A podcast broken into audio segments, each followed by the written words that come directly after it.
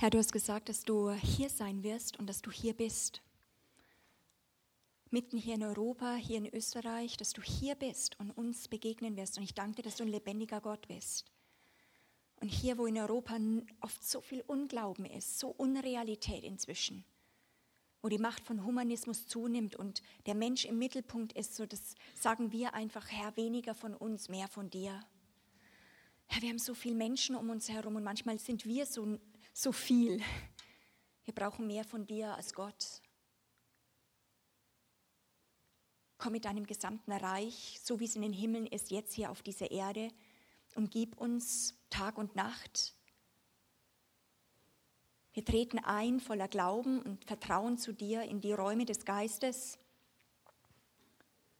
dass wir gemeinsam uns bewegen können mit dir, Heiliger Geist.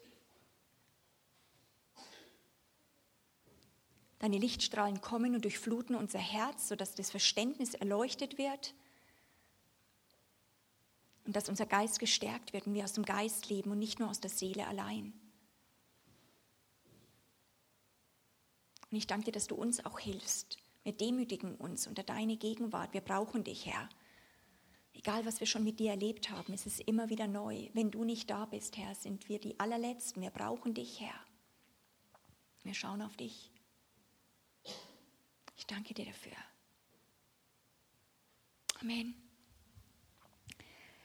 Ich finde, dass wir in enorm aufregenden und spannenden Zeiten leben, in so großen Herausforderungen. Wenn ich auch zurückschaue in der Kindheit, was jetzt gerade auch in den Medien immer abgeht, man kommt ja gar nicht mehr mit dem Beten hinterher. Ich weiß nicht, wie es euch geht, aber die Katastrophen, die da sind, auch wenn man als Fürbitter, als prophetische Person ist im Land, man denkt, ja, jetzt Japan oder verschiedene andere Krisen, die jetzt schon, man kommt gar nicht nach, wirklich tiefer reinzugehen, weil es kommt die nächste Katastrophe, wo Tausende umkommen. Und man sagt, springt man oder Heiliger Geist, wir können gar nicht mehr nur auf Not reagieren. Wir müssen lernen, vom Geist Gottes geleitet zu werden. Amen. Und es braucht total diese Nähe und diese Beziehung. Und ich glaube, da tobt in Europa mehr wie in anderen Kontinenten so ein Kampf drum. Deswegen ist es gut, dass wir uns Zeiten nehmen, wo wir uns zurückziehen und sagen, tiefer hineinpressen in die Gegenwart Gottes. Und wo ich wirklich auch empfunden habe, dass Training in der Woche lauft, laufen wird und dass euer Geist trainiert werden soll, aber dass wirklich ein Strom vom Thron, ein, ein Thronstrom, kommt und es muss mehr vom Geist Gottes fließen, sodass unsere Seele und auch unser ganzes Sein so durchflutet wird, dass wir merken, Dinge gehen auch einfach weg, die man man betet, man macht Dinge richtig, man liest die Bibel, aber es braucht mehr von Gott in, unseren, in unserem Zuhause, in, in den Arbeitsplätzen, wo wir plötzlich merken, wir schwimmen in dem Strom und wir sind nicht nur am Rudern oder irgendwie am selber etwas vorwärts bewegen. Kann ich ein Amen hören? Und deswegen glaube ich, dass, dass, äh, eine, also dass in dieser Woche Gott einen, den, ein, einen neuen Hunger freisetzt. Ich, ich, ich liebe den Heiligen Geist, ich liebe Jesus. Seit ich mir, in mir denken kann, renne ich ihm und bin ich mit ihm zusammen. Aber ich empfinde seit Anfang des Jahres wie einen neuen Hunger. Und ich sage, du musst mehr kommen, Heiliger Geist, in unseren Landen. Und wir erleben Gottes Wirken, wir erleben auch Zeichen und Wunder, wir erleben, wie Leute aus, aus Finsternisräumen rausgerettet werden. Aber da ist etwas in mir, mehr diese Person vom Heiligen Geist kennenzulernen wie je zuvor. Und es braucht auch manchmal, dass der Heilige Geist uns selber hilft, diesen Hunger zu bekommen. Und das, ich bete, dass das in dieser Woche geschieht, dass euer Geist ähm, unruhig, nicht, ich glaube, dass viele auch unruhig schon gekommen sind, aber dass es nicht mit Verdammnis ist oder hey, es ist so anstrengend, sondern dass wir plötzlich merken, er ist ja da. Weil er hat versprochen, siehe, ich bin bei euch alle Tage bis an der Weltende. Ich lasse euch nicht im Stich, ich lasse euch nicht allein. Ich lasse euch nicht allein. Siehe, ich sende euch einen Helfer. Und deswegen ist dieses am Anfang jetzt dieser Woche ist es uns immer wichtig, auch in diesem Jahr, wir sind ein prophetisches Team und ein prophetisches, in einem prophetischen Volk, was sagt der Herr jetzt in dieser Zeit? Und ich empfinde, dass es ganz wichtig ist für das Volk Gottes, dass wir nicht nur auf die individuellen Nöte und Herausforderungen schauen, sondern dass es oft eine Zeit braucht, dass wir uns abwenden und erst, also ich glaube, dass 2011 mega ein Jahr ist, wo wir die große Geschichte von Gott hören müssen. wo wir nicht nur mit unserer persönlichen Geschichte und du mit deiner persönlichen Geschichte zu Gott kommst, sondern die, du, die weißt du, die kennst du und Gott kennt sie. Aber wo ein neues Predigt erscheint, neue Botschaften hervorkommen, wo plötzlich Gottes Geschichte im Mittelpunkt äh, ist von seinem Königreich, dass er eine Wohnung möchte, was sein großer Plan ist, wo dein plötzliches, dein kleines Leben, das doch dir so wichtig ist, so nah, so mit all den Herausforderungen, plötzlich wie rein gesaugt, gesaugt wird, sage ich jetzt mal, in das größere Bild. Wo du dein, dein kleines Leben plötzlich wie ein Puzzleteil wird von einem größeren und darüber dein kleines Leben die Farbe hervorbringen kann, dieses Puzzleteil diese Farbe hervorbringen kann, die es hat, aber du nicht einfach nur immer ein Bild für dich selber gestalten musst. Und ich glaube, dass gerade dieser Abend und auch morgen, dass ich euch, ähm, dass wir beten und auch, dass ich bete, dass, dass Gott dieses große Bild hervorbringt für euch. Wir werden morgen hineingehen. Was sagt Gott zu dieser Braut? Gott sucht eine Braut für seinen Sohn. Sind, da gibt es so Geschichten, ähm, die sich durch, von Genesis, von 1. Mose bis Offenbarung durchziehen. Die, die, die, wo, wo Gott so denkt, wo er eine Geschichte hat über die Jahrtausende hindurch und wir plötzlich im Jahr 2002, 2000, 2011 plötzlich entdecken, wow, da waren Leute, die waren vorher in der Geschichte mit Gott drin und wir haben jetzt unseren Teil. Jetzt ist es an unserem Part in dieser Lebensspanne, die ich habe, in dieser Geschichte Gottes meinen Platz zu finden. So kommt Gott nicht nur in unser Leben, sondern wir kommen in Gottes Leben hinein. Versteht ihr, da, da ist ein Unterschied. Beides finden wir im Wort Gottes. Aber ich glaube, dass in den Panikpunkten oder in diesen Katastrophensachen, in die wir rein äh, kommen und auch die äh, zunehmen werden, die werden nicht nur abnehmen. Was wichtig ist, dass das, der Leib Jesu wieder sich beschäftigt mit dieser großen Geschichte, zum Beispiel vom Königreich, oder dass wir Teil sind dieser Braut, sodass wir dort einen Platz finden und nicht nur individuell unsere Berufung ausarbeiten müssen und dann gucken, wie wir eine Nation verändern können, sondern Gott hat eine Geschichte mit Nationen. Was ist dein Part von, von deiner Lebensspanne an, dass du Teil wirst von dieser großen Geschichte und dem Wirken Gottes?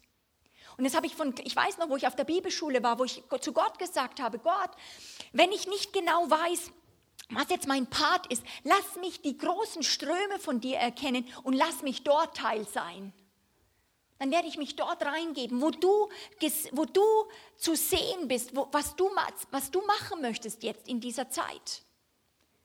Und ich glaube, dass die Geschichte Gottes vom Königreich, von seinem Reich, von seiner Geschichte, weil wie er diese Welt sieht, weil er ist immer noch so mega entspannt auf dem Thron, manchmal könnte es einen aufregen. Hier kriselt alles und er sagt, so in der Endzeit wird alles erschüttert werden. Und, und er ist da immer noch entspannter drinnen. Und, und wir, wir leben mit diesem Gott, der entspannt ist in diesen Erschütterungen. Das muss eine Auswirkung haben auf unser Leben. Und in dieser Woche möchte Gott dir einen Hunger und Durst geben, dass du sagst, für diesen Platz bin ich bereit, alles zu verkaufen. Ich habe eine Sehnsucht, einen tiefen Hunger dafür. Weil die Sicherheit oder wie es in anderen Zeiten von Krisen dann war, wo, wo es schwierig war, dann haben sich Leute vielleicht zurückgezogen aus dem gesellschaftlichen Leben und haben nur noch ein bisschen bürgerlich gemacht und haben dann schön ähm, gegrillt am Abend und ein paar Freunde. Und das war dann das Leben, weil das andere war zu heftig.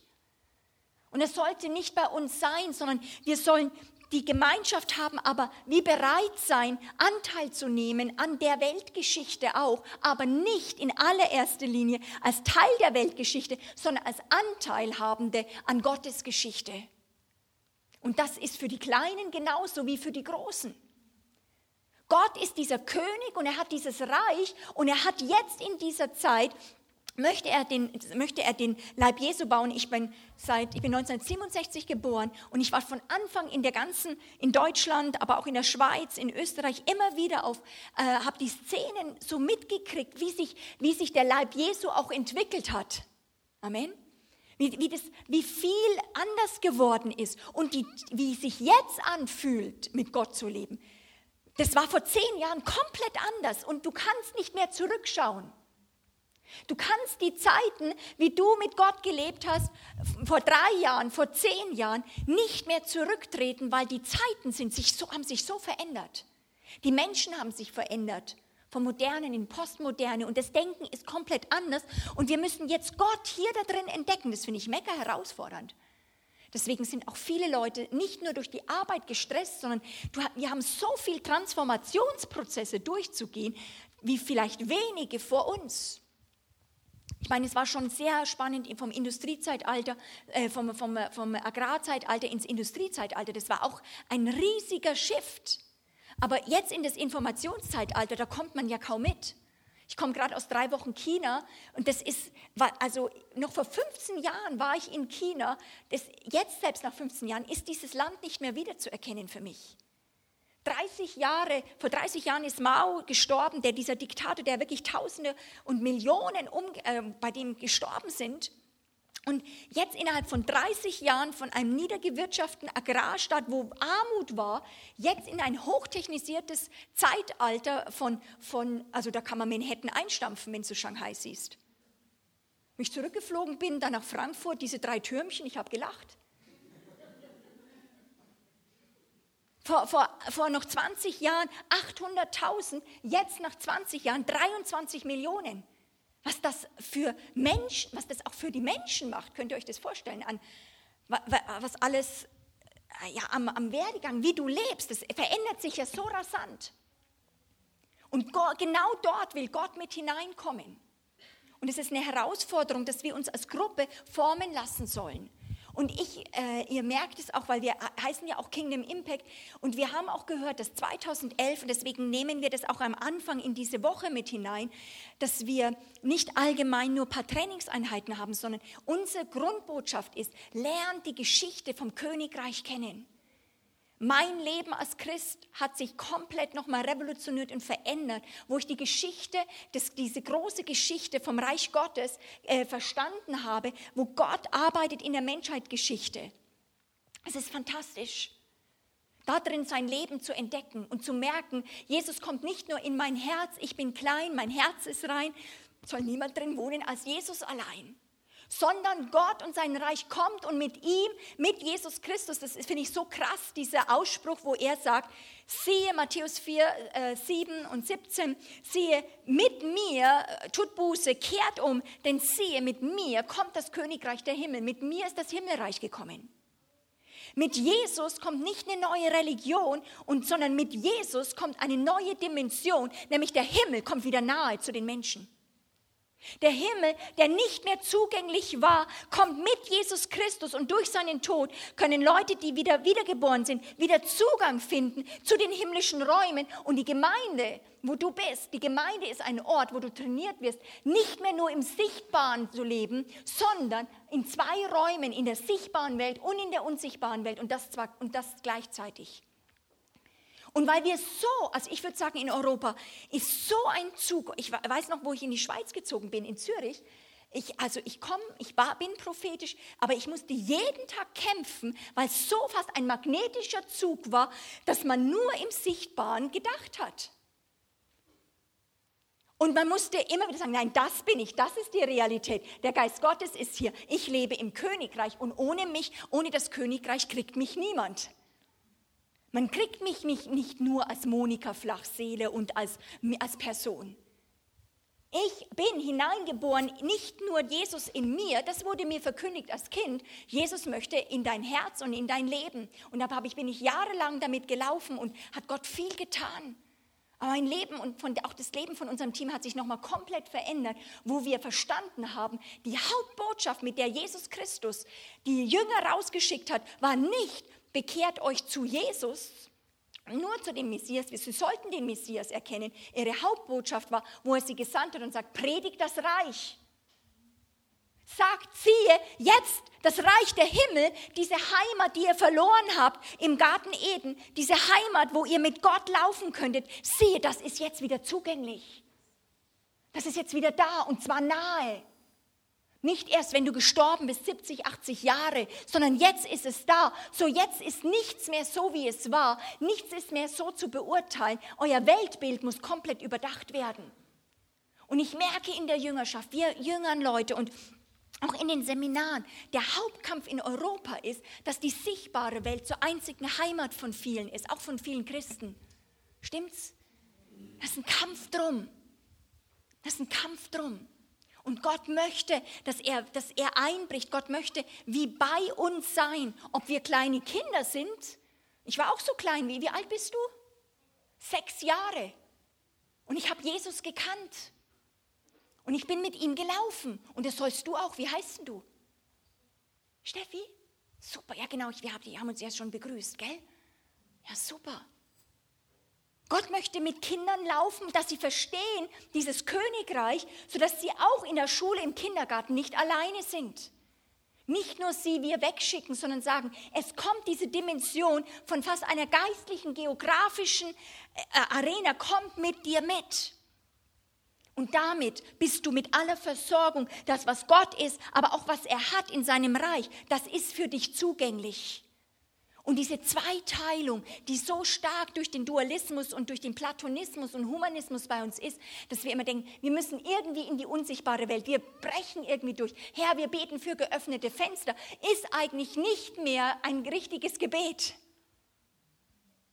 sondern wir müssen deklarieren, Feind, hör genau zu. Jesus Christus hat gesagt, siehe, dieses Reich, es ist nahe gekommen.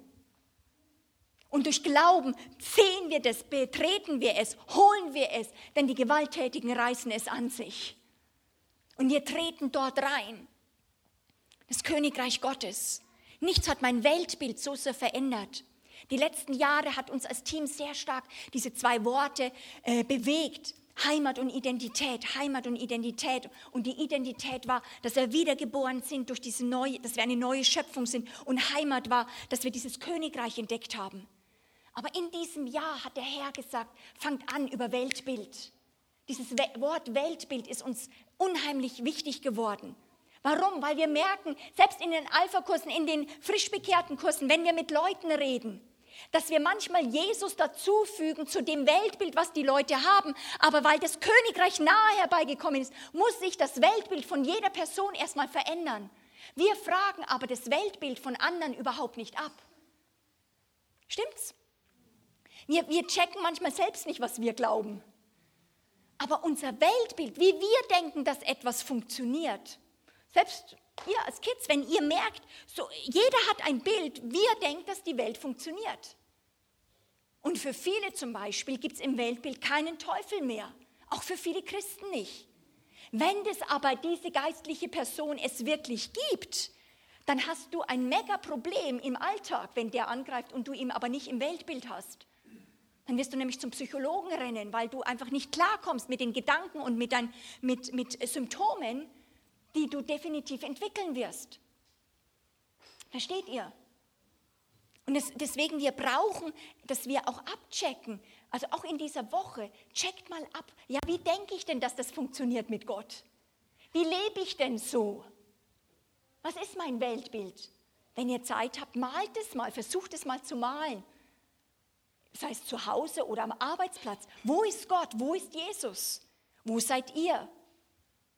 Wo ist euer, wo ist Körper, Geist, Seele? Was, was, wie denkt ihr, dass das funktioniert? Wo ist das Wort Gottes? Ist es zu Hause auf dem Bibeltisch? Äh, auf die, ist die Bibel auf deinem, auf deinem Tischchen, Nachtkästchen? Oder ist es um dich herum? Was ist dein Bild? Es soll in dieser Woche euch Fragen gegeben werden, die ihr, wo ihr Gott sucht weil ich glaube so stark, dass wenn wir merken, dass das dieses Königreich nahe herbeigekommen wird, dann werden wir zu einer relevanten Kraft als Christen in dieser Welt. Weil es dann keine Zweiteilung mehr gibt. Jay Baker diagnostiziert eine, diese Krankheit, wo wir, wo wir so oft im Fleisch leben, diagnostiziert diese Krankheit der Gemeinde mit folgenden Worten. Der christliche Sinn und Verstand ist gleichförmig geworden mit dem Geist des Humanismus, dem Geist, der große Gedanken über den Menschen erzeugt und Raum lässt nur noch für einen kleinen Gott. Wie groß ist dein Gott? In dieser Woche sollst du dir darüber Gedanken machen, Buße tun, umkehren und sagen, weniger von mir. Wie groß ist dein Gott? Wie groß ist sein Thron? Vertraust du mir? Das ist die Hauptfrage, die Gott das sagt, das hat aber ganz viel zu tun mit dem Gottesbild, was wir haben. Wie groß ist unser Gott? Wenn du einen kleinen Gott hast, dann werden die Katastrophen so groß werden, dass deine Seele Angst bekommt. Panikattacken. Viele Propheten prophezeien und auch die, die äh, in der Welt. Also es nimmt so massiv diese Angst, Panik, Furcht nimmt so massiv zu, dass es kaum mehr in Kontrolle zu bringen ist. Wenn Menschen, wenn Christen nicht lernen aufzustehen und lernen, mit Gedanken, Gefühlen umzugehen und lernen, den Feind zu widerstehen und sagen, dieser Gedanke ist nicht und wirklich auch Furcht wegweisen lernen, dann werden wir überflutet werden, weil wir haben nichts dagegen zu setzen. Wir brauchen eine Kraft, die in uns ist, die gegen, etwas dagegen zu setzen hat. Und das finden wir im Königreich Gottes. Unser Denken ist manchmal so verseucht mit uns selbst und was wir denken, was Menschen tun können. Unser Nachbar, unser Chef, unser Pastor. Wir sind, unser Denken ist verseucht mit so viel Armut, Furcht oder Selbsterhaltung oder Selbstschutz durch den Humanismus, wo dann eigentlich aber der Mensch oder du selbst wirklich zum Mittelpunkt wird mit seiner Not oder mit seinen Problemen. Und Gottes Lösung wird auch in dieser Woche sein, wenn du gebissen bist von der Schlange, wenn du merkst, du bist äh, vergiftet und du merkst, du bist im Gedankendreh in dir selbst, stirb dir selbst und schau auf den erhöhten Christus. Ja, aber ich bin, merkst du nicht, äh, ich bin gebissen worden. Hier, bitte aussaugen die Wunde. Schau weg auf den erhöhten Christus. Ja, nee, du merkst du nicht den Schmerz, den ich jetzt hier habe. Ja, aber ich sterbe. Siehst du das nicht? Schau weg, schau auf den erhöhten Christus. Wer ist er? Wie groß ist er? Das macht einem Menschen Angst. Aber der, der im Glauben dann auf den erhöhten Christus schaut, wird Gottes Kraft erleben. Jeder, der den Namen des Herrn anrufen wird, und wenn du in dieser Woche für deine Nöte diesen Christus, diesen Namen des Christus anrufen wirst, der wird errettet werden. Weil du wegschaust von dir und plötzlich er groß wird. Und das brauchen wir dringendst in Europa. Amen. Ich glaube, dass nichts kraftvoller und dynamischer ist als die Botschaft vom Königreich. Und ich glaube, dass eine der Nöte, die wir haben, und die möchte ich kurz ansprechen, warum wir das Königreich fast nicht gelehrt bekommen haben, jetzt langsam kommt es. Es sind gute Bücher auch über das Reich Gottes. Ich werd, wir werden euch ein paar Bücher auch vorstellen in dieser Woche, weil jetzt ist die Zeit, wo der Herr das wiederherstellen möchte, diese Hauptbotschaft vom Reich Gottes. Und also ich habe in meiner ganzen auch Bibelschulzeit und Bibelschulen habe ich nur Ausschnitte, manchmal punktuell was gehört, das Wort Königreich einmal gehört, aber ich habe kein Verständnis gelehrt bekommen über das Königreich. Dann habe ich gedacht, ja, was soll ich denn lehren? Ich predige das Königreich. Ja, pft, ich predige dir das Königreich. Ja, ich predige dir das Königreich. Aber ja, was ist das? Keine Ahnung. Ich habe kein Bild gehabt. Ich hätte nicht gewusst, was ich lehren hätte sollen. Und ich habe mit Gott gerungen. Ich sage, Gott, was, was heißt es, wenn du sagst, predigt das Reich? Ja, was soll, ich denn da, was soll man denn da sagen? Weil das ist die Hauptbotschaft, mit denen wir rausgehen sollen. Wo Leute, auch die, wie, wenn sie zu Jesus kommen, als erstes mit konfrontiert werden, dass sie nicht nur einem König begegnen, sondern diesem Reich begegnen. Das finde ich zum Beispiel auch vom Weltbild für Kinder hochinteressant dass sie eben nicht nur Jesus in ihr Herz bekommen und dann gute Noten schreiben oder, oder in der Schule Jesus bei sich haben, sondern dass sie verstehen, dass es eine riesige Geschichte ist und dass, sie, dass dieser Gott, dieser König sie ruft, jetzt in dieser Generation Mitbotschafter zu sein, wo immer sie hingehen und sie brauchen dafür eine Ausbildung. Nicht erst, wenn sie 20 sind sondern wenn sie in eine Reich Gottes Familie hineingeboren sind, dann Vater, Mutter, Kinder gehören dem Reich. Ich und mein Haus werden dem Herrn dienen und dann müssen, brauchen sie ein Training, wie sie jetzt als Botschafter da auftreten. Und wisst ihr was? Die unsichtbare Welt reagiert auf Kinder genauso wie auf Erwachsene, wenn sie wissen, was sie für eine Autorität haben. Stimmt's? Aber das ist die Frage, machen wir ein, ein Kinderevangelium für sie draus? So ein Softie-Evangelium mit ein paar Geschichten oder sagen wir, der Christus ist in dir, so steh auf und leide auch manchmal, lerne den geistlichen Kampf und ich trainiere dich da drinnen. Da wird die Kindererziehung schon hochinteressant. Ganz anders als nur ein Ich bin klein, mein Herz ist rein am Abend zu beten. Und ich glaube, dass eine der Problematiken, da möchte ich nur kurz darauf eingehen, äh, warum wir eine, eine Problematik haben in der Verkündigung von diesem Evangelium haben, ist, dass wir die Gemeinde eben sehr stark aufgebaut ist auf, den, auf dem hirtischen Dienst auf dem, äh, und nicht und auf Hirten und Lehrern und nicht so stark auf Propheten und auf, auf Aposteln. Wie es heißt in Epheser 2,20, Jesus ist der Eckstein, aber die Gemeinde soll auf der Grundlage der Lehrer von Propheten und Aposteln aufgebaut sein. Ich liebe, muss ich sagen, total die Hirten. Wer liebt Hirten? Ich liebe Hirten. Hirten sind also die supersten Leute. Die, also ich weiß noch bei uns, wir hatten, ich war in einem apostolischen Team in Hannover. Wir haben dann einfach uns einen Hirten äh, geholt, also der, der, Herr hat ihn uns ge, äh, gesandt und wir haben ihn berufen. Da hat sich das ganze Team gewandelt. Der hat mich dann zum Geburtstag angerufen. Solche Töne kannte ich nicht. Der hat, ja, und wie es mir geht. Ich habe den Ausschau, also, das, bei Aposteln wirst du das wenig finden. Weil es geht ja um das Reich und durch und Ding so und dann, und äh, der hat sich dann um mich gekümmert mal und die Schäfchen sind wichtig und so weiter. Ach, das, der war der, der beliebteste Person bei uns im Team der war geliebt, heiß und innig, weil der hat eine Komponente reingebracht, die ihm von Gott gegeben worden ist. Ich habe auch einen Teil von einem Hirtischen auch, äh, das aber ich glaube nicht, dass Apostel nur hart sind, ich glaube, dass Apostel Väter sind. Aber wir müssen das erst lernen, dass der Christus in uns durch, durchlebt. Ich liebe Hirten und wenn ich das sage, sage ich, Gott hat den fünffältigen Dienst gegeben und jeder ist kostbar vor Gott und da gibt es keine Wertung. Aber der, das Herausragende, sage ich jetzt mal, was Propheten und Apostel bringen, ist, dass sie die, die Grundlage legen vom Königreich. Ein Hirte kümmert sich um Schafe und das ist sein Job. Und den macht, soll er sehr gut machen. Aber die Gemeinde soll aufgebaut sein, nicht auf den Schafen, sondern auf den Botschaftern und auf dem Königreich Gottes. Und deswegen, ich, ich sage es euch, wenn das prophetisch-apostolische und das apostolische vor allem mehr noch zunimmt, werden wir wieder Verfolgung haben. Warum?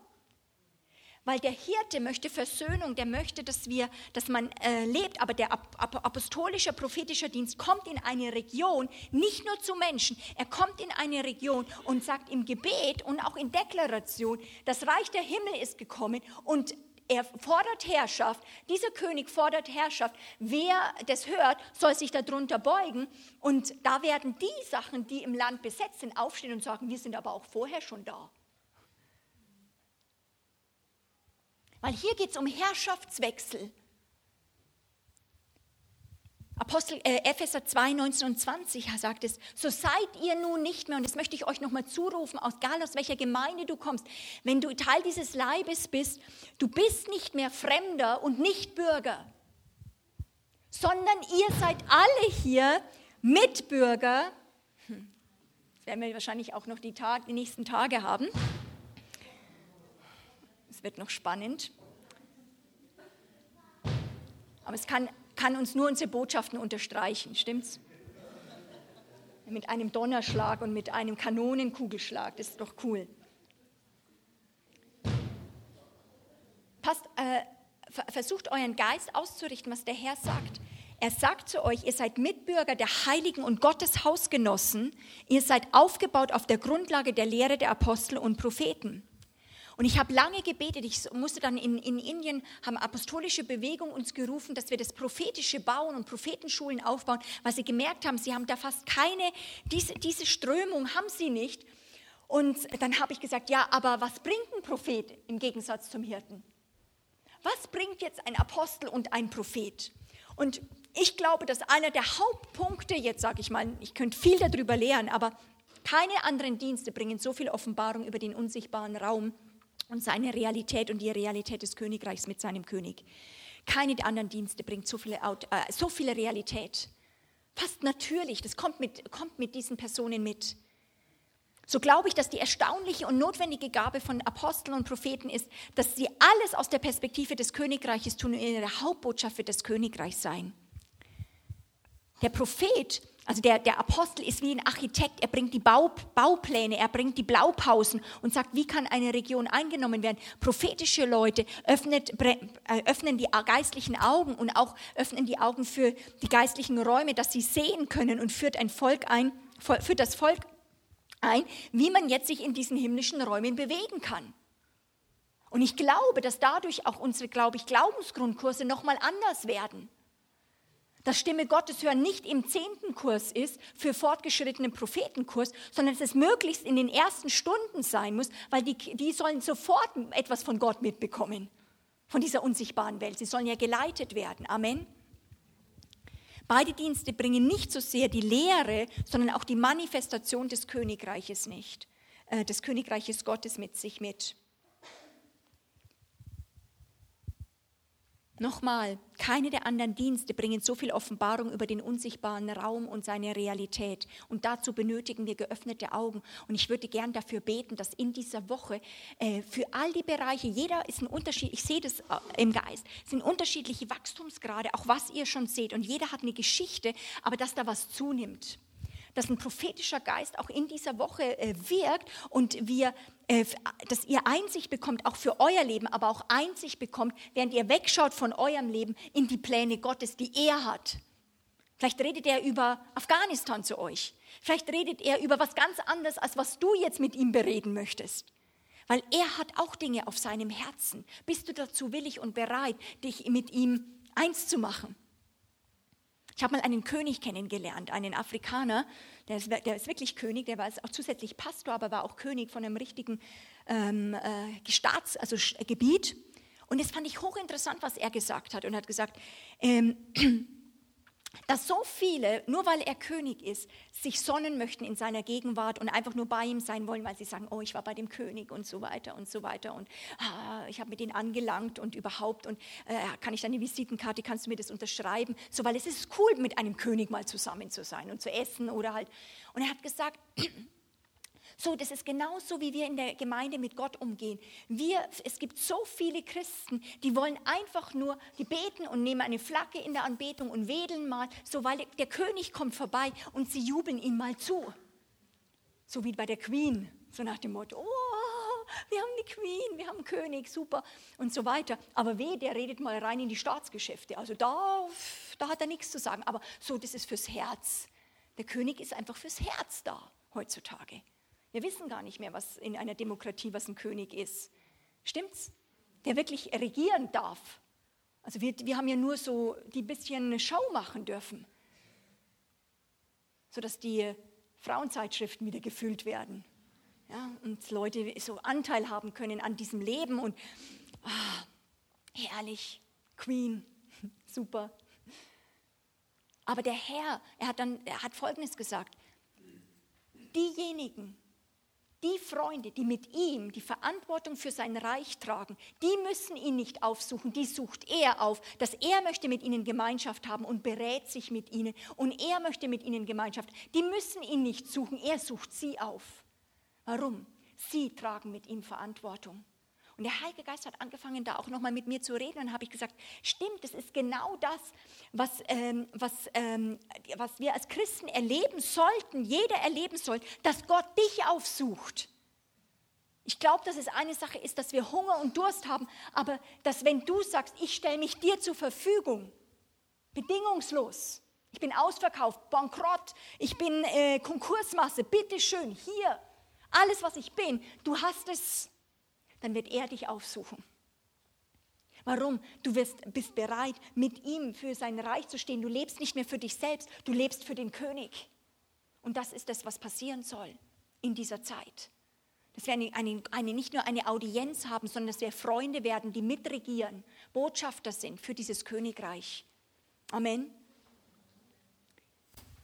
Wir haben so wenig geöffnete Augen es ist immer noch, wenn man normalerweise eine Gemeinde fragt, wer kriegt, wer kriegt Dinge mit, dass 80, 90 Prozent nicht regelmäßig mit vom Herrn geleitet sind oder irgendwas mitbekommen. Warum? Die sichtbare Welt, dieses, wo wir sind, dein Zuhause, ist ihre einzige Heimat. Und das, das heißt, die sichtbare Welt und die fünf Sinne sind das Hauptsächliche, mit dem sie leben.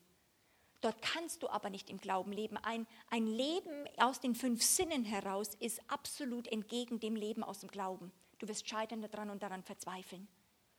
Und deswegen brauchen wir immer wieder auch, dass wir zusammenkommen, uns gegenseitig ermutigen, erinnern, ermahnen und, und locken und sagen, da gibt es mehr, da gibt es diesen Gott, da gibt es diesen König und dafür bist du gemacht und zwar jetzt schon hier auf der Erde.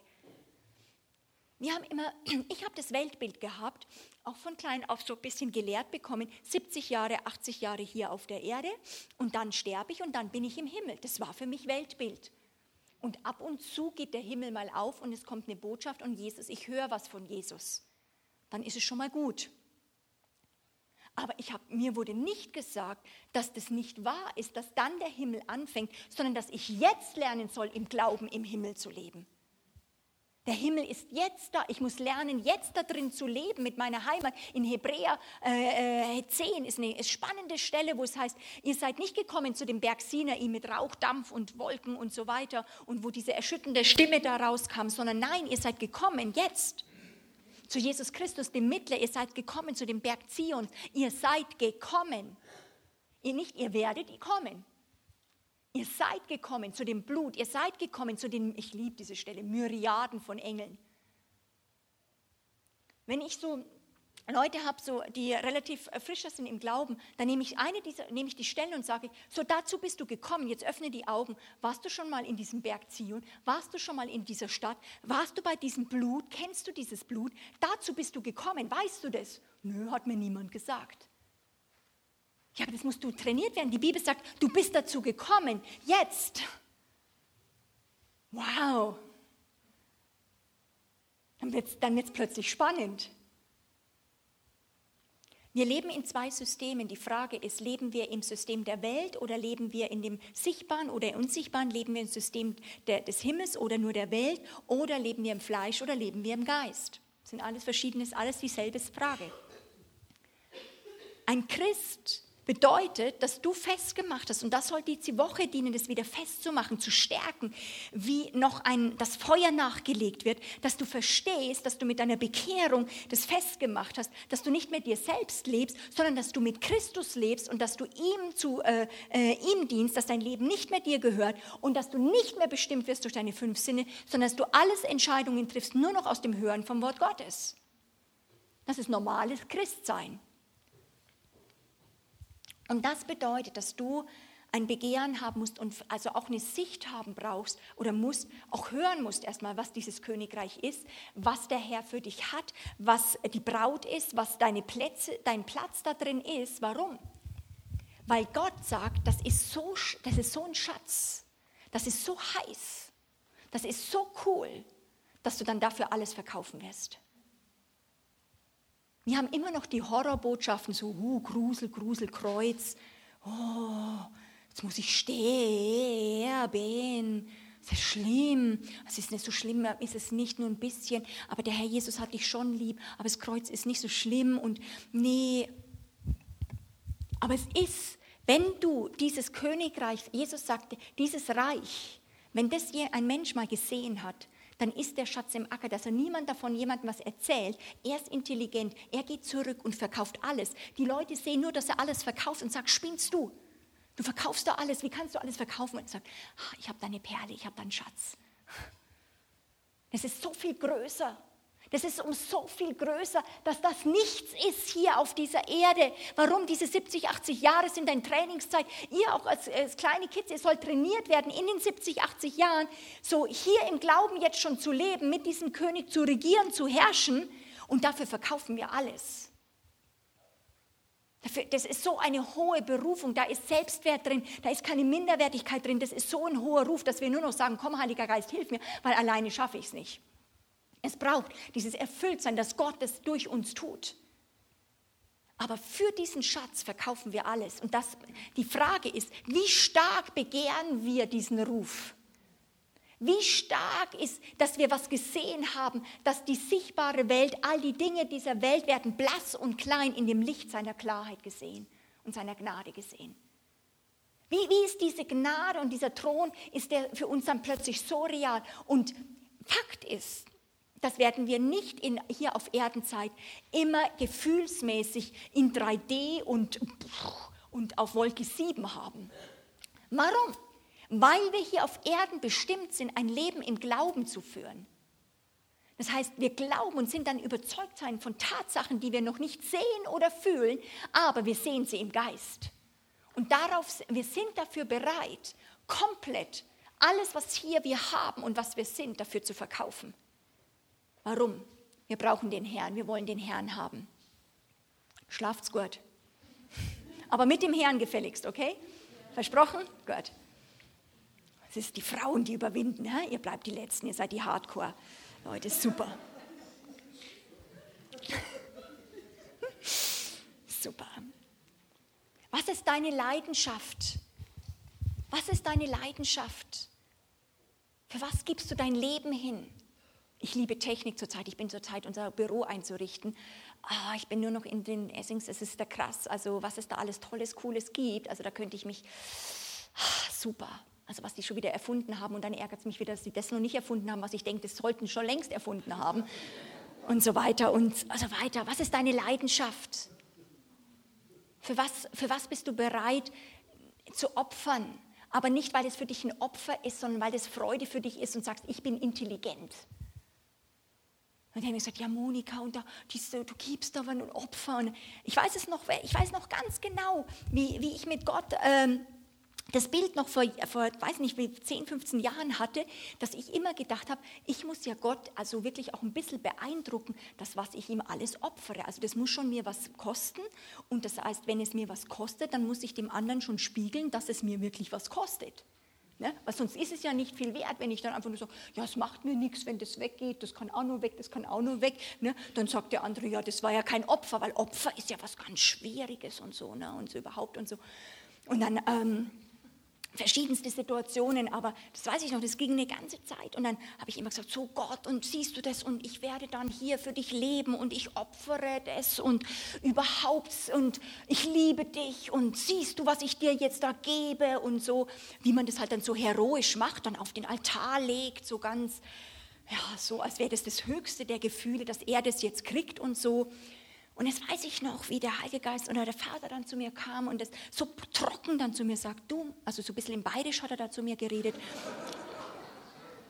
Er, also ich weiß auch nicht, der kennt halt alle, auch, kennt auch alle Dialekte. Und er sagt, du, Monika, du, du kannst mir, also du kennst doch von meinem Wort, einen fröhlichen Geber hat Gott lieb.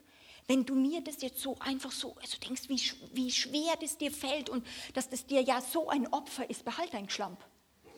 Äh, wirklich, hat gesagt, behalt deinen Schlamm. Du, ich, bin der, ich bin der Herr von den tausend Kühen auf der Weide, ich habe Gold, ich brauche das nicht, was du mir da gibst. Die Frage ist, alles nur, was du mir gibst, das sollst du aus genialster Freude tun, weil du sagst, ich liebe dich so sehr, was könnte ich noch? Irgendwann du verliebt bist, das ist für dich doch kein Opfer. Stell dir mal vor, du bist verliebt und dann sagst du deiner Angebeteten oder deinem Angebeteten, du, also weißt du was, ich habe jetzt da was für dich arrangiert, das war so ein Opfer und ich habe jetzt zwei Tage dafür investiert und dann tust du eine Viertelstunde ihm aufzählen, äh, was das jetzt dich gekostet hat. Ja, also ich weiß auch nicht, also dann sage ich wirklich auch, behalt dein Schlamp, also, also oder? Also wenn, also ein, alles im Königreich Gottes, die, die Frage ist nur, siehst du das, ist es dir es wert? Paulus sagt, dass er, oder Jesus, ich fange mit Jesus an, Jesus sagt, dass um der vor ihm liegenden Freude willen er dann ans Kreuz gehen konnte, das Kreuz erduldete. Warum? Er hatte eine andere Sicht.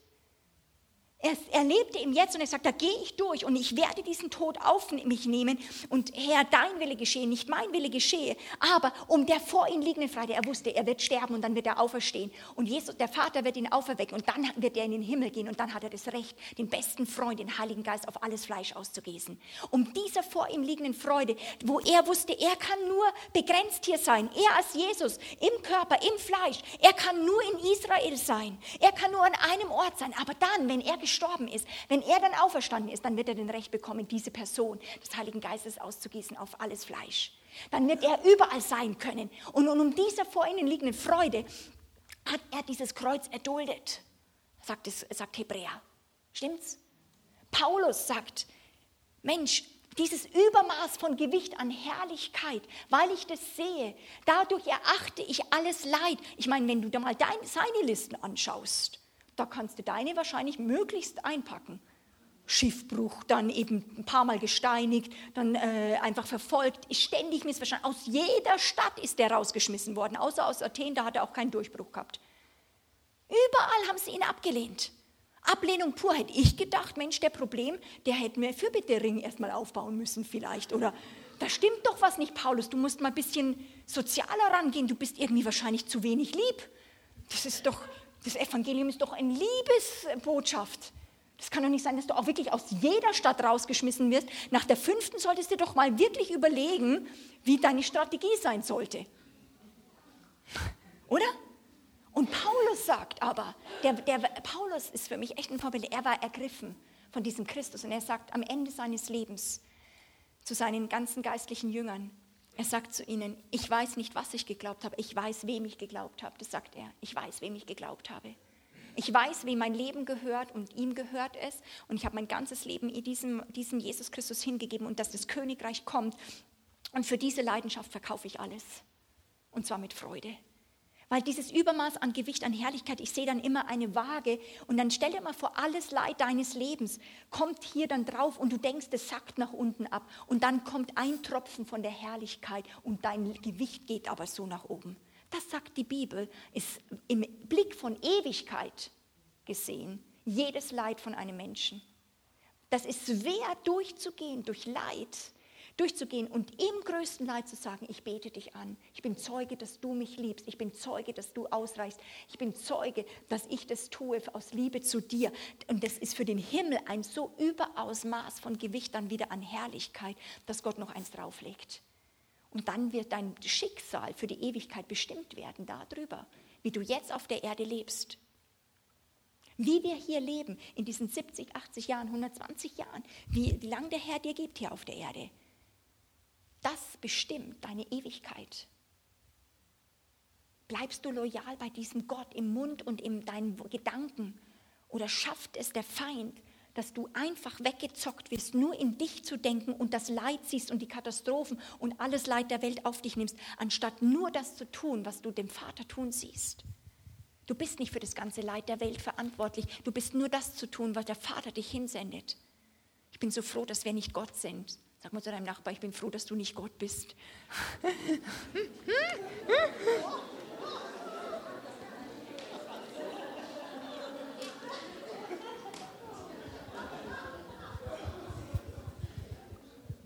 Wie stark ist dein Begehren? Paulus sagt von diesem Jesus und von diesem Reich Gottes, das er geschmeckt hat, wo er mit aller Kraft, mit, mit Gesetzlichkeit, mit all seinem menschlichen Enthusiasmus unterwegs war und die Christen ermordet hat und gegen diesen Jesus getobt hat. Aber wo er ihm begegnet, sagt er, ich weiß, wem ich geglaubt hat und ich sage, ich achte alles für Kot, für Dreck. Also wirklich Kot. Scheiße. SCH. Es ist wirklich, also so, ich achte alles für das, damit ich Christus gewinne. Das ist der Hammer. Wer ist, wer ist dieser Jesus? Wer ist er für dich? Und ich sehe so viele Geschichten hier in den, auch in euren Augen, wo ihr eine Geschichte mit Jesus zurückgelegt habt. Und jedes, wo du an ihm festhältst, ist kostbar in seinen Augen.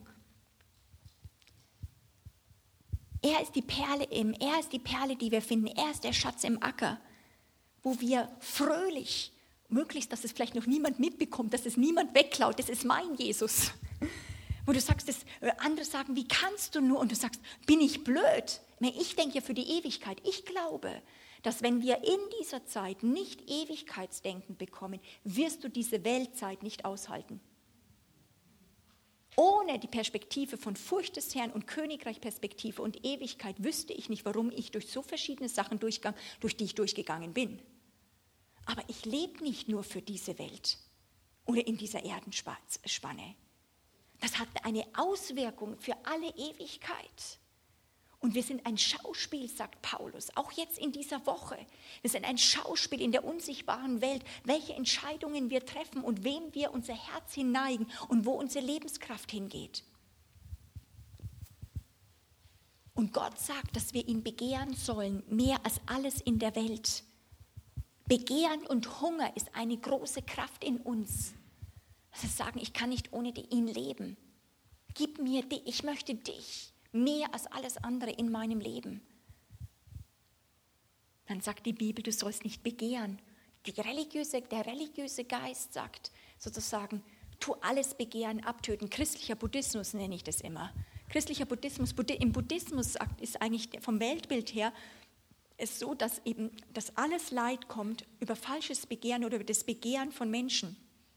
Das hat eben äh, ähm, also Buddha, ähm, eben halt gesehen und da ist eine Wahrheit drinnen. Das Begehren des Herzens bringt Streit, Eifersucht, Neid, Krieg, alles bringt es hervor. Das heißt, die Lösung von dem Weltbild ist, gar nicht mehr zu begehren. Jedes Begehren so abzutöten, asketisch so abzutöten, dass nichts mehr an Begehren da ist. Und dann ist das Ziel irgendwann Nirvana oder halt einfach, ist im Hinduismus dann noch. Aber im christlichen Buddhismus ist es wirklich, ist, ist nichts anderes in Gesetzlichkeit, wo es immer ist, begehr nicht zu stark, sei nicht zu intensiv, sei nicht zu emotional. Aber es gibt so stark, also weil, also Gott hat jedem von euch eine Fähigkeit und mir eine Fähigkeit hineinzugeben, zu begehren. Wenn wir sie für uns selbst gebrauchen, wird es zum Leid, wird es zu Leid führen, zu Sünde führen. Stimmt's? Aber Gott hat uns ein Begehren gegeben, wo er sagt, habe deine Lust am Herrn. Dieses Wort Lust ist ein ziemlich krasses Wort. Das kommt eigentlich auch aus dem sexuellen Bereich total starke Leidenschaft, absolute Beziehung, so leidenschaftlich zu lieben, begehren. Habe deine Lust am Gesetz des Herrn, habe deine Lust an dem Wort Gottes. Da sollst du so eine Lust haben. Und das soll, soll kultiviert werden, weil wenn du das nicht hast, was wird denn dann zunehmen? Dass die Löcher in dir gestopft werden durch die anderen Dinge in dieser Welt. Weil das Begehren ist da so ist das Ziel bei Gott, nicht Begehren abzutöten, sondern dass diese Fähigkeit, dieses Modul zu begehren, komplett ausgerichtet wird auf ihn und sein Reich. Dass wir verzehrt werden von diesem Feuer, dass es kommt, sein Reich und sein, dass der König kommen kann.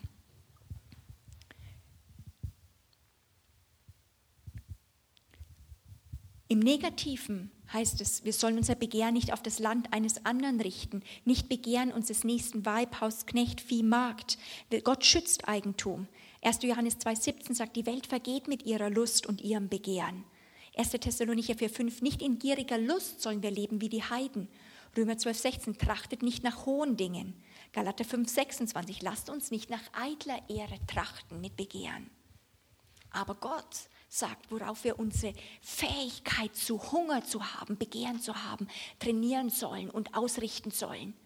Dass es stark wird und unter die Leitung des Geistes kommt. Nämlich, dass wir unser Begehren haben auf Gott selbst, die begehrenwerteste Person des Universums. Das hohe Lied ist ein Beispiel dafür. Er küsse mich mit den Küssen seines Mundes. Die Nähe von, wie von einem Braut zu einem Bräutigam. Alles an ihm ist begehrenswert, sagt da die Braut. Hast du das in deinem christlichen Leben erlebt? Wenn nicht oder wenn ja, verstärke es in dieser Woche. Das kann ich merke in meinem Leben, dass, es, dass Gott uns auch immer manchmal durch das Wort Gottes wie neu entzünden kann, weil es gibt ja so viele Schattierungen im Reich Gottes und mal betont er das, mal betont er das. Aber wenn du hier bist, nimm das. Gott möchte in dieser Woche dieses Modul des Begehrens boah, freisetzen zu ihm selbst, die begehrenswerteste Person, dass du sagst, was, fröhlich gebe ich alles weg. Was habe ich mir gemacht? Die Ablehnung. Wir, Jesus ist mit seinem Reich gekommen und sagt, in meinem Reich gibt es die Fähigkeit, dieses Geschenk, Feinde zu lieben. Wirklich, dass, dass du nicht sagst, oh, jetzt mein Feind, ich ja, aber du kannst es nicht im Fleisch. Aber im Königreich, da gibt es eine Qualität, die dir geschenkt ist, wo du Feinde lieben kannst wo du wirklich Erbarmen mit ihnen hast und, und für sie betest und ihnen sagst, du kriegst noch was drauf. Weil du hast so eine Gier, so eine Angst. Ich habe die Angst nicht. Ich lebe nicht nur für, für die Erde. Du willst es mir stehen. Ich gebe dir noch eins drauf. Das ist möglich im Königreich Gottes. Der christliche Leib, ich denke, ihr würdet mir zustimmen, ist manchmal untereinander, aber auch selbst mit Leuten in der Welt, manchmal, dass Leute zwei, drei, fünf, zehn Jahre an einer Ablehnung, einer Verletzung nicht loskommen. Das ist unterstes noch Niveau von der Kraft des Kreuzes. Weil es so wehgetan hat. Und Gott sagt nicht, ich streichel da drüber und sagt, es war doch nicht schlimm, sondern er sagt, es war so schlimm, dass ich meinen Sohn hin richten lassen und hier am Kreuz habe ich bezahlt. Reicht es für dich aus? Deiner Seele wird es nie ausreichen.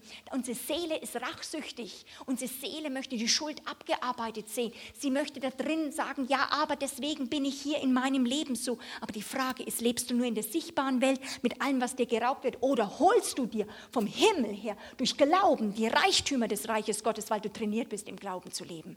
Dazu musst du aber was sehen. Stimmt's?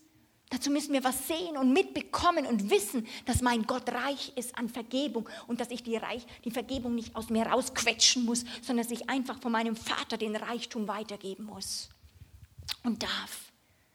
Und die zweite Fähigkeit ist, dass wir sie hingeben, in diese, in diese Fähigkeit zu begehren, ist nach seinem Reich und seine Gerechtigkeit. So trachtet nun nach dem Reich Gottes.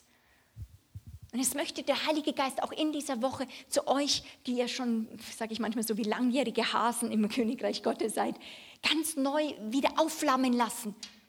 Oder danken, sagen, ja, du hast danach getrachtet, schau mal, das ist da.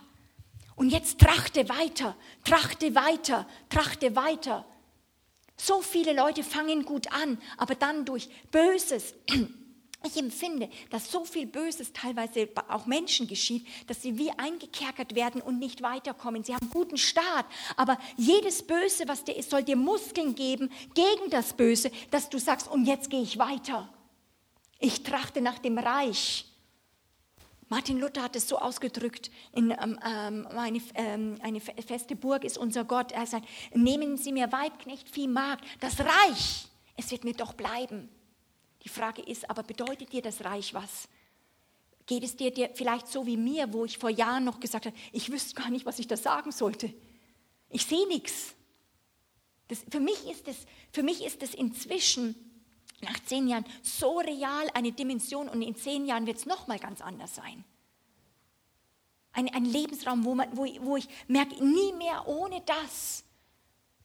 Das hat mir niemand gesagt vorher und es war nicht, es war nicht schlecht. Ich habe Jesus kennengelernt, aber sein Reich würde ich nie mehr weggeben. Das ist das Kostbarste. Er und sein Reich eine der kostbarsten Sachen. Was kannst du hier auf der Erde an Schätzen rausfindig machen? Ich habe mal mit Gott gesagt, die, die, Bibel, wisst ihr, ist ja, ich, ich sage immer, die Bibel ist die Tür zum Himmel. Es ist nicht, was ich lesen soll, sondern wo, wo mir alles gezeigt wird, was mir zusteht. Es ist wie mein Testament, das Testament. Was steht mir zu? Es ist mein Erbe, es ist aber auch, was es mir zeigt, was das Königreich für mich beinhaltet. Und in dieser Woche soll das gestärkt werden für deine Fronten, aber auch, dass du vielleicht mitbekommst, was hat Gott für Fronten?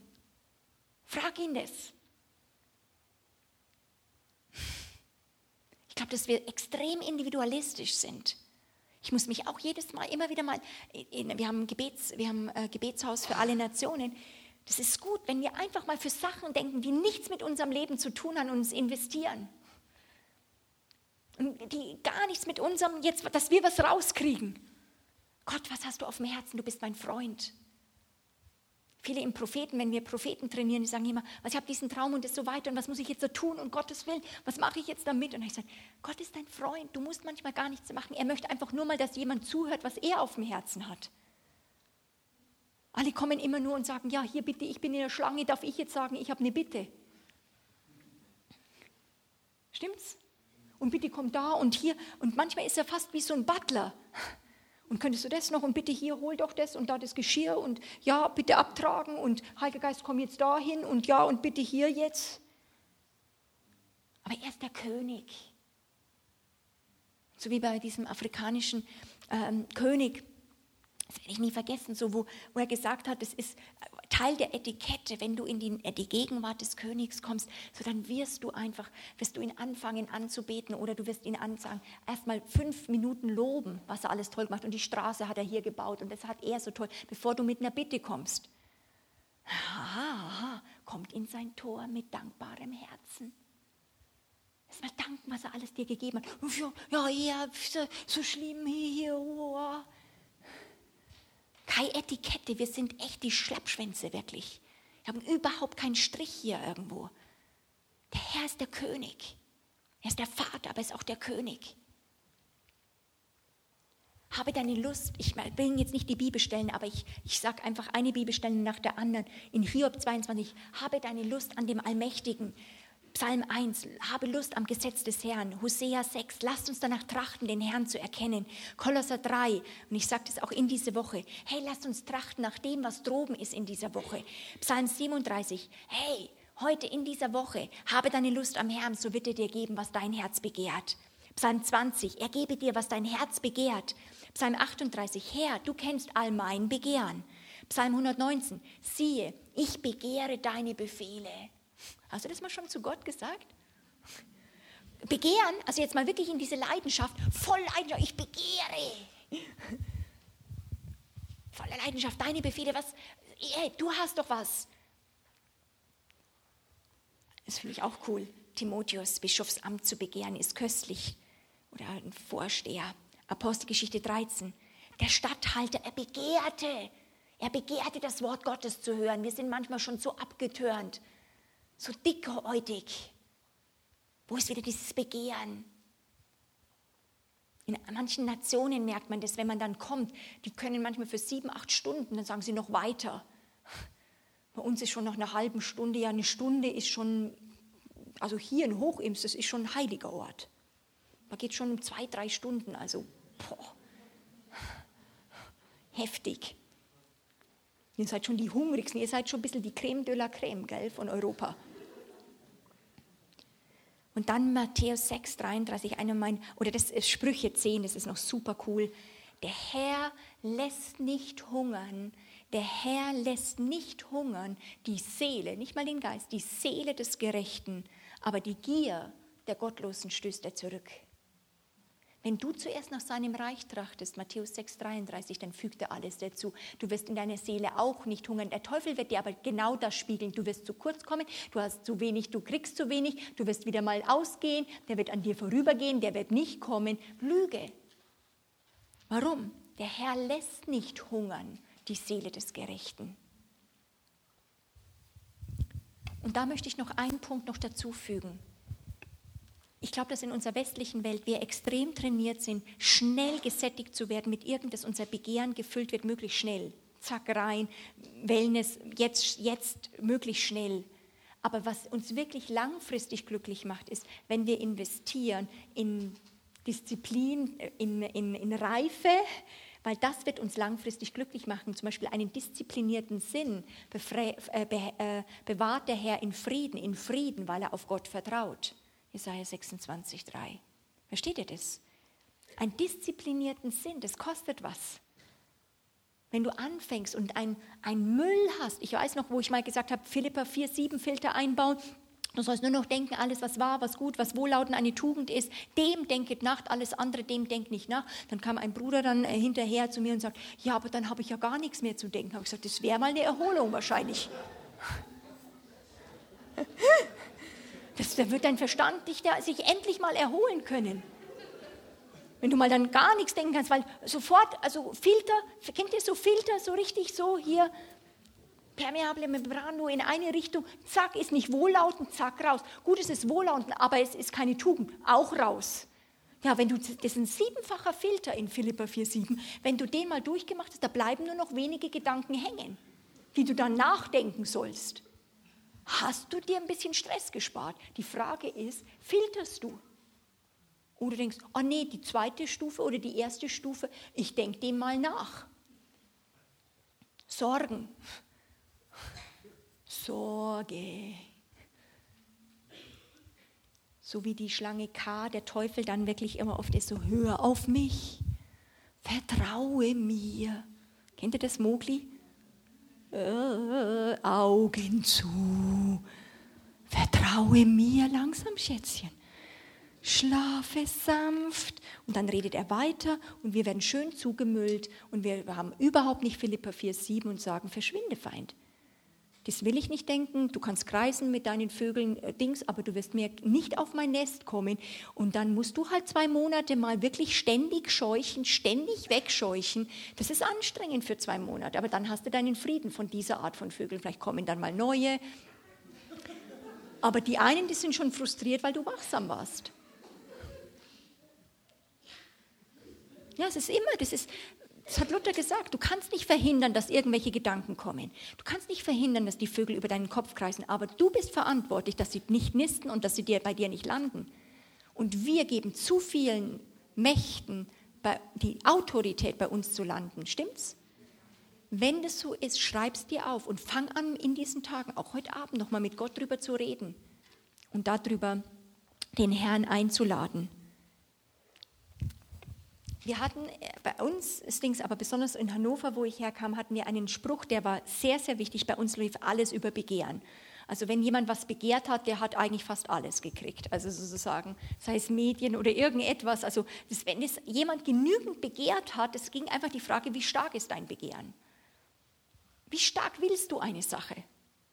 Begehren ist eine mächtige Waffe. Deswegen sagt auch Jesus, dass wir lernen sollen, wirklich von dieser Witwe, die einfach so unverschämt zu diesem Richter gegangen ist und äh, äh, gebettelt und gebeten hat für, für ihr Recht.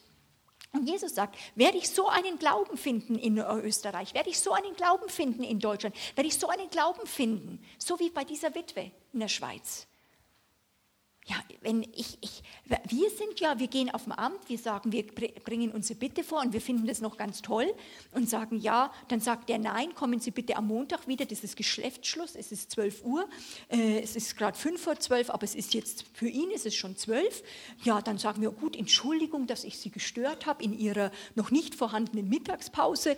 Ähm, ich komme brav am Montag wieder. Das wird 90 Prozent der Deutschen machen. Entschuldigung. Ja, musste mal nur nach Indien gehen. Ich war in einem, wir haben ein Waisenhaus, da weiß ich noch, also das sind so manchmal oft auch so Halbweisen, dann kommen irgendwelche Verwandte aus dem Nowhere, zum Beispiel am Sonntag, und sagen so, sie wollen jetzt das eine Kind haben. Dann sagen sie, das geht nicht, das geht nicht von einer Minute auf den anderen, müssen Papers, sie haben das Kind gegeben, das geht auf die Schule, na, sie wollen das jetzt haben und das muss jetzt da irgendwie hin. Ja, die, die, die glauben nur, dass du das nicht willst und nicht machen willst. Jetzt heulen die, die flennen, die wälzen sich am Boden, die kämpfen vor deinem Tür und fangen an, da Feuerle zu braten, übernachten dort und schreien jedes Mal, wenn du zur Tür rauskommst und machen ein Zedermode, machen einen Aufstand in der Nachbarschaft, wie schlimm du bist, dass du jetzt das Kind nicht rausgibst. Ja, dann schon allein manchmal nur, dass du die wegkriegst, denkst du, kann ich nicht irgendwie doch was machen, dass die irgendwie verschwinden. Warum? Sie lassen nicht locker. Es ist für die gilt ein Nein nicht Nein. Man muss nur genügend begehren, denken die. Nur genügend penetrant sein. Für uns ist es unverschämt. Das ist so gegen unsere Kultur. Das Interessante ist aber, dass Jesus genau dieses Beispiel nimmt, dass wir so mit Gott umgehen sollen. Nicht, also ich glaube, dass wir mit dem Vater nicht so umgehen müssen, dass wir wissen, er ist der Richter und wir müssen mit ihm machen. Die Frage ist für mich in diesem Beispiel, was begehren wir und wissen wir unsere Rechte? Begehrst du etwas so heiß und innig, dass du sagst, dafür würde ich alles dafür hingeben, alles. Wenn nicht, bitte den Herrn darum. Das Leben wird Schal und Rauch, wenn du nicht für irgendetwas leben kannst oder sterben kannst. Du musst für etwas sterben wollen können. Wenn du bereit bist, dafür bin ich bereit zu sterben, weil es braucht manchmal mehr Mut dafür zu leben als zu sterben.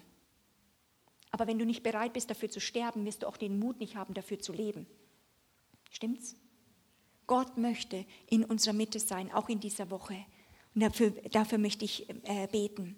Der Glaube dann, der empfängt das Begehrte. Dein Glaube im Herzen, mit dem Herzen wird geglaubt. Mit dem Glauben wirst du dann das empfangen, was du begehrt hast und was der Herr dir gibt. Weil wir begehren das, was er uns zeigt. Sein Wille, ist sein, sein Wille wird unser Wille.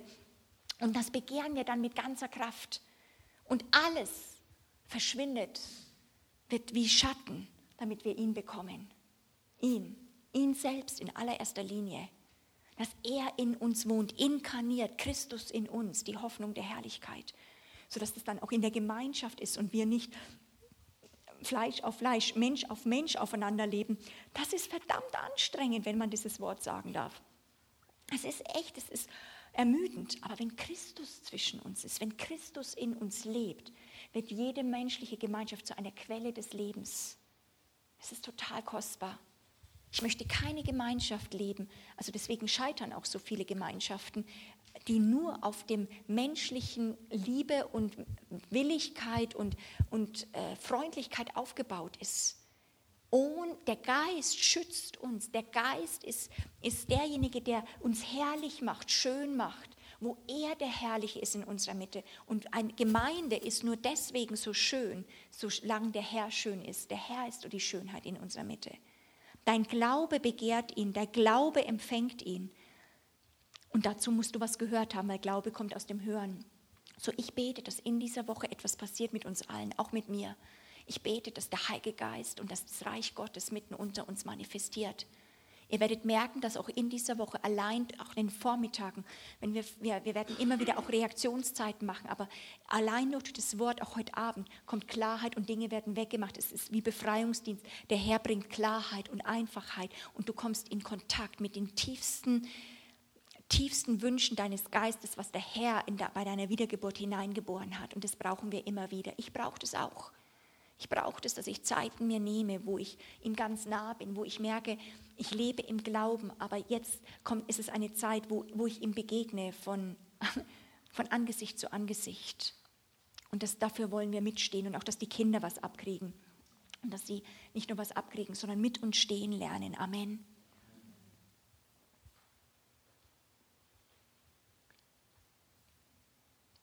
Lass uns einfach einen Moment still sein und wir, wir schauen auf diesen Jesus, das eine ging, dass du mit ihm reden kannst über das Reich Gottes. Du sagst, ich begehre es. Ist es dieser Schatz? Was begehre ich überhaupt? Begehre ich überhaupt was? Oder ist der Alltag so über dich drüber gewalzt, dass du einfach sagst, ich begehre gar nichts mehr, ich will nur Stille, ich will einfach nur Ruhe mal? Dann begehrst du vielleicht Ruhe.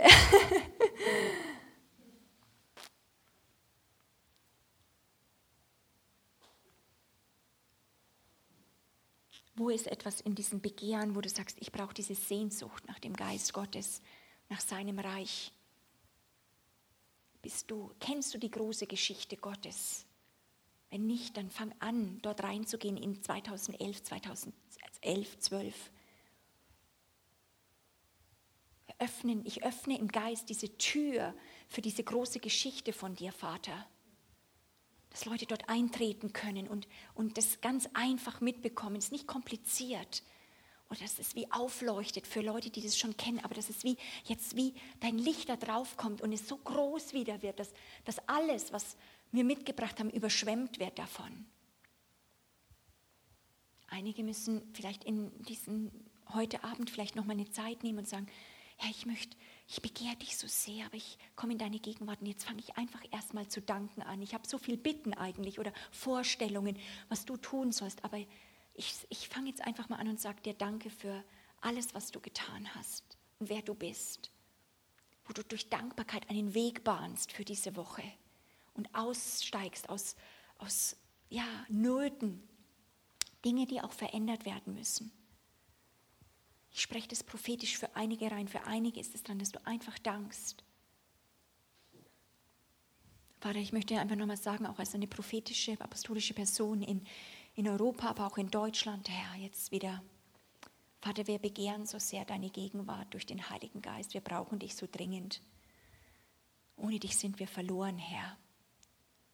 Würdest du mehr kommen und Berufungen wieder stärken oder überhaupt Berufungen ergehen lassen?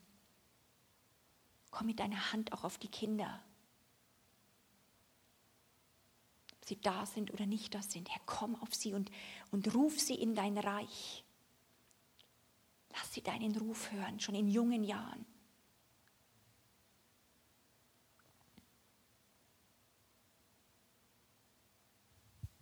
Ich sage, in dieser Woche werden Berufungen wie neu heimgeleitet und äh, so, so angeleuchtet und, und wie wie ganz erneuert, wo du gesagt hast, da ist schon Tod reingekommen oder wie kann das hervorkommen? Der Herr sagt, ich bin mit dir nicht am Ende.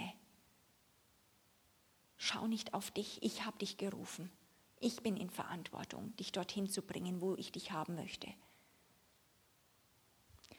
Für die, die das gerade auch jetzt noch möchten, ich kriege gerade immer so diese, eine Hand auf den Verstand und eine Hand aufs Herz. Und wer das möchte, ich würde gerne einfach beten, dass, dass äh, alles Rotieren im Verstand zur Ruhe kommt und dass euer Geist, euer Herz freigesetzt wird in der Woche. Und ich sage im Namen und in der Autorität Jesu Christi Verstand und ihr Gedanken, die ihr manchmal wirklich so rotiert, als wärt ihr dafür, als würdet ihr denken, ihr seid verantwortlich, eine Lösung zu finden oder ihr müsst was von Gott ergreifen. Ich sage, ihr seid nicht dafür gemacht. Ich setze mir, seid euch frei, ruhig zu werden. Dass auch ihr wisst und vertraut und glaubt und hofft, dass, er dieses, dass es diesen lebendigen Gott gibt und dass das Herz mehr vom Herzen freigesetzt wird, vom Geist. Dass euer Herz wieder freigesetzt wird, dass es alle Mühsal und Beladensein des Herzens weggeht. Worte von Menschen von eurem Herzen weggeht. Was Menschen über euch gesagt haben, dass die Worte zerbrechen dass euer Herz, euer Geist freigesetzt wird. Eurem Gott zu begegnen mit den Geschwistern rings um euch. Soll auch die Furcht des Herrn das sein, auch in den Zimmern. Heiligkeit. Ja, es soll auch eine Woche sein, wo wir viel Sünden bekennen und von Unloyalität, von, von Sorge, von Sachen, von, von allem Müll, die so scheußlich, so, so gräuslich für dich sind, Herr. Vergib uns und reinige uns durch das kostbare Blut Jesu. Ich sehe gerade auch nochmal, wie so Stricke sind vom Verstand auf bestimmte Menschen, dass Leute mit dem Verstand verbunden sind und manche sind nicht vom Geist, aber mit ihrer Seele, von ihrem Herzen, von der Seele mit Leuten in unguter Weise verbunden. Und ich sage auch in dieser Woche sollt ihr eine Befreiung erleben, dass das Schwert Gottes kommt und ungute Beziehungen, wo ihr zu, wie zwanghafter, wie verbunden seid und nicht mehr ohne dieses, das, dass ihr mehr spürt, was die Person denkt und was sie über euch denkt oder was, was, wie sie denken würde daran zu gehen, dass das von euch gekappt wird in Jesu Namen, für die, die es betrifft. So wehr dich dagegen, es ist nicht gesund. Du sollst von Gott hören. Soll alle Menschenfurcht weggehen und wirklich der Geist Gottes regieren. Danke, Herr.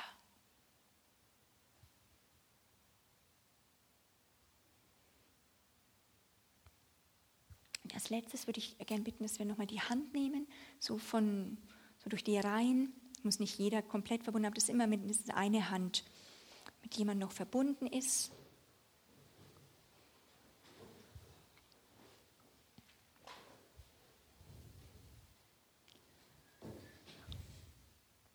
Herr, du hast uns alle irgendwann mal gerufen in dein Reich. Und jetzt sind wir hier für eine Woche an diesem Ort und wir möchten die Hand vom Bruder und der Schwester nehmen und uns einbinden lassen, dass du dich bewegst über uns gemeinsam. Deutschland, Österreich, Schweiz, Luxemburg. Herr, komm mit deiner Gnade. Oh. Hm.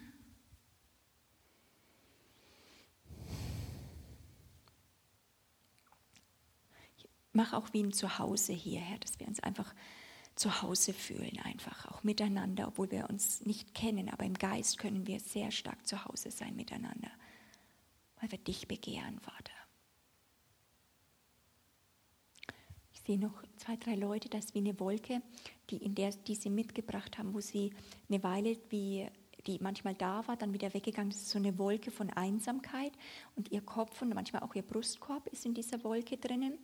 Und wir sagen heute in der Autorität Jesu gemeinsam, dass diese Wolken jetzt weggeblasen werden. Von diesen zwei, drei Geschwistern, in Jesu Namen, die haben nichts mit deinem Leben zu tun, sondern du sollst äh, wie die, den Wind des Geistes Gottes, die Gemeinschaft mit dem Heiligen Geist spüren und mit deinen Geschwistern. Der Herr segne uns und behüte uns jetzt. Der Herr lasse sein Angesicht leuchten. Ich liebe diesen Satz, es leuchten über uns leuchte mit deinem Angesicht mit Böllern und mit Kanonenschüssen hin oder her. Sagen, Herr, danke, Herr, dass, es, dass du in den Himmel gefahren bist, aber immer lebendig für uns lebst und dass du hier mitten unter uns bist, Herr. Danke, Herr, dass Maria ein gutes Vorbild ist, dass sie uns ein Vorbild ist, dass sie deinem Wort Raum gegeben hat. Beten für dieses Land Österreich, Herr.